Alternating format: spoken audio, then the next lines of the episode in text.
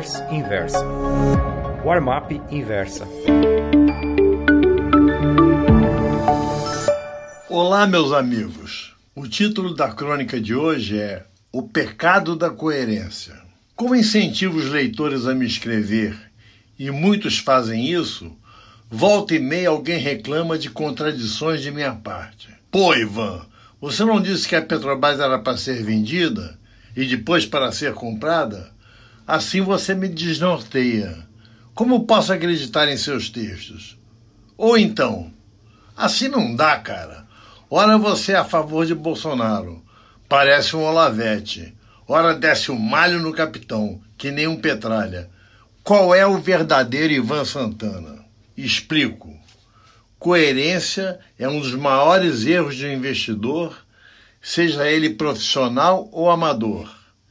Se o mercado muda a todo instante, quem quer ganhar dinheiro nas bolsas e futuros tem de mudar com ele. Vejamos alguns exemplos. Por ocasião de sua posse na presidência, Jair Bolsonaro declarou-se firmemente a favor da livre iniciativa, do extinguimento do Estado, da reforma da Previdência e das privatizações. Mais tarde, se meteu no preço do óleo diesel, começou a arriar as calças para os congressistas contrários à PEC da Previdência, antes mesmo que eles fizessem suas exigências, e até se meteu em um comercial do Banco do Brasil. De muito mau gosto, é verdade.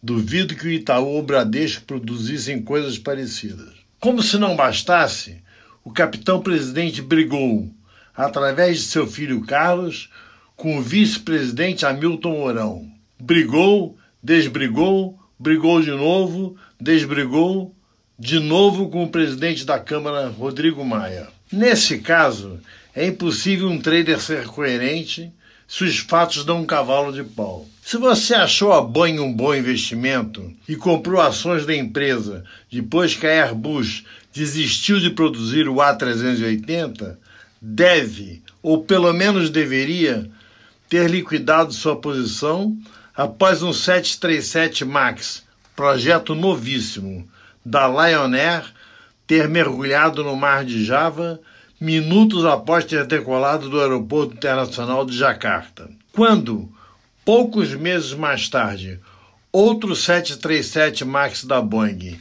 este pertencente à Ethiopian Airlines, caiu do mesmo modo, após partir de Addis Abeba era para um especulador de respeito ficar short nas ações da empresa. Durante meus longos anos de trader, cansei de ver colegas insistirem na ponta errada no mercado apenas para serem coerentes consigo mesmo.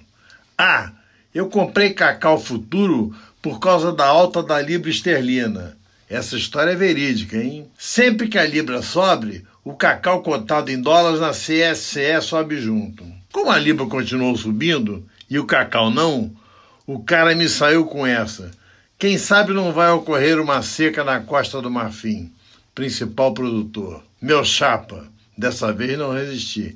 Se você apostava na alta do cacau apenas por causa da Libra, por que diabos não comprou contratos de Libras na IMM em Chicago? Gostou dessa newsletter? Então me escreva contando sua opinião no warmap.inversapub.com um abraço, Ivan Santana.